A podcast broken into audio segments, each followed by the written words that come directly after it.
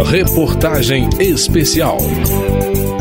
No dia 8 de janeiro, prédios e objetos que compõem o patrimônio histórico e cultural do nosso país foram alvo de vândalos em Brasília.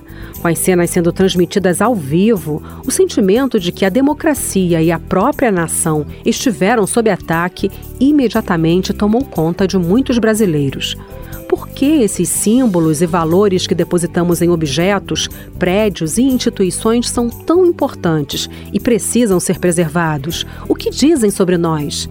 Para essa reportagem especial, eu, Vera Morgado, conversei com especialistas, servidores públicos e trabalhadores que vivem o dia a dia de instituições como a Câmara dos Deputados. Eles falam das marcas daquela destruição e ajudam a pensar sobre a relação desse patrimônio com a construção do próprio sentido do que é ser brasileiro.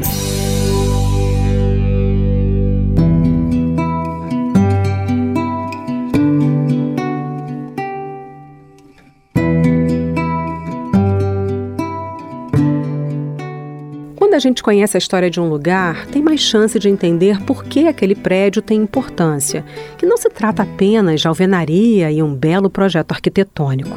Da mesma forma, saber como é o funcionamento de uma instituição ajuda a entender o valor que ela tem para além das paredes e dos móveis. O prédio da Câmara desperta essa curiosidade. Com o fim do isolamento provocado pela pandemia do coronavírus, depois que reabriu para visitas, a Câmara recebeu mais de 21 mil visitantes em apenas três meses, entre setembro e novembro do ano passado no programa mantido pela Casa para que turistas, estudantes e moradores possam saber mais sobre o Congresso Nacional e sobre como atuam os parlamentares. Quem trabalha recebendo esse público consegue ver o impacto que o conhecimento produz na percepção de quem aprende mais sobre o patrimônio público. O Clauder Diniz é um dos servidores que integram a equipe da visitação. Existe todo esse, esse é, deslumbre com o funcionamento é, do legislativo e a percepção de como aquilo ali é importante. Isso muda a, a perspectiva do visitante não é só um prédio, ele significa algo, ele muda o destino da nação. A Câmara dos Deputados, a instituição, foi criada pela primeira Constituição brasileira em 1824, aquela do tempo do Império. Passou por cinco sedes antes de ser recebida em 1960 em Brasília, cidade patrimônio mundial reconhecida pela ONU. A capital é a maior área tombada no mundo. São mais de 100 quilômetros quadrados de bens culturais e arquitetônicos, que incluem o prédio do Congresso Nacional. Ao ser reconhecida como um patrimônio pela Unesco, tornou-se um lugar de valor para toda a humanidade. Em 2007, o IFAM, o Instituto do Patrimônio Histórico e Artístico Nacional, também tombou o prédio do Congresso.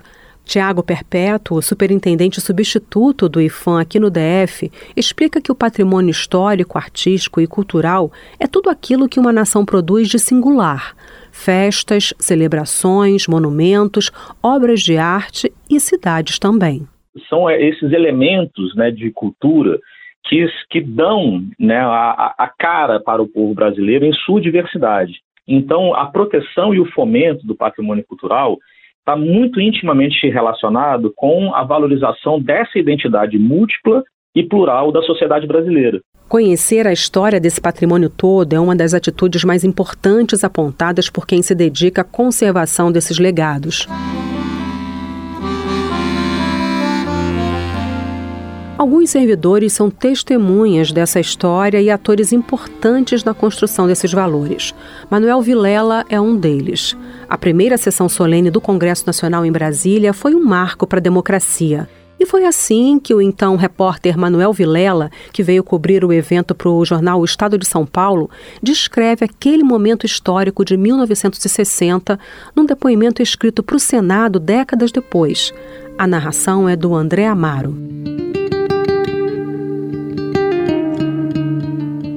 O clima festivo de inauguração da nova capital chegara ao final na cidade semi-pronta, com a poeira ainda sem assentar.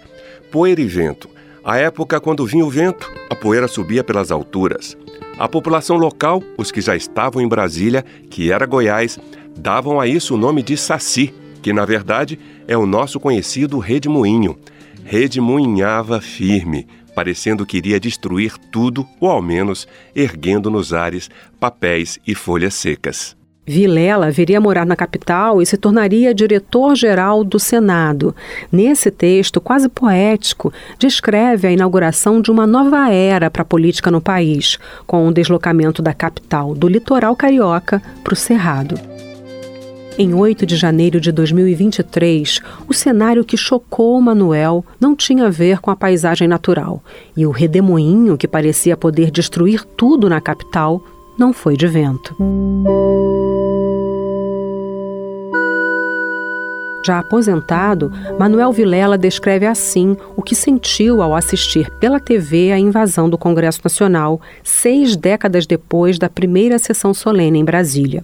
Essas cenas, na verdade, me chocaram profundamente e então eu pensei na, na, naquela frase, naquele ditado que faz, levou um chute no estômago, né?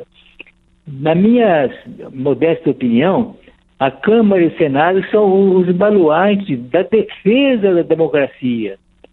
Por isso que nunca, nunca vou entender aquele gesto inopinado do dia 8 de, de invasão brutal. Nós tivemos antes ali em frente ao Congresso cenas muito tensas também, mas nada parecido. Como repórter e depois enquanto esteve na diretoria-geral do Senado, ele viu inúmeras manifestações populares em frente ao Congresso e explica a diferença entre protesto e vandalismo ao comparar a violência do dia 8 de janeiro com outro momento histórico. Numa tarde de setembro de 1992, por trás das janelas do Congresso, enquanto os deputados tomavam decisões que entrariam para a história, Vilela viu uma multidão na esplanada dos ministérios cidadãos que vieram em massa pressionar pela aprovação do pedido de impeachment do então presidente Fernando Collor de Mello. Se você fizer uma comparação entre aquele povo em frente à Câmara dos Deputados, ali no gramado, de velas em punho, aquilo teve um significado assim da validade, do, do exercício pleno da democracia. Nada foi feito ao arrepio da lei, nada, nada, nada, nada, né? Ao contrário de pessoas derrubando coisas, destruindo tudo, o ex-diretor-geral do Senado também lembra de um outro dia histórico em que o Congresso e o Palácio do Planalto foram cercados de brasileiros carregando bandeiras. Mas daquela vez, o patriotismo que eles bradavam era resultado de anos de luta pela democracia. Quando foi definido que o presidente seria eleito, embora por, voto indireto, Houve uma manifestação pública aqui em Brasília fantástica. Aí subiram a rampa da, da, da Câmara do Senado. Todos eles com bandeiras enormes, né? Coisa bonita, coisa saudando a pátria. É história contada por quem viu, esteve lá.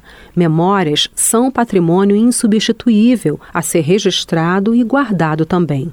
A ligação entre essas riquezas do nosso povo e a democracia é o Vilela quem explica. Cuidar do patrimônio político, histórico, é zelar pela democracia brasileira. Sem a democracia, a nada se chega. Depois do 8 de janeiro, o que está sendo feito para consertar os estragos materiais no Congresso Nacional e para reforçar os fios simbólicos do patrimônio histórico e cultural que tecem a nossa nação?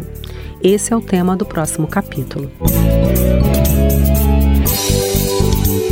Reportagem especial.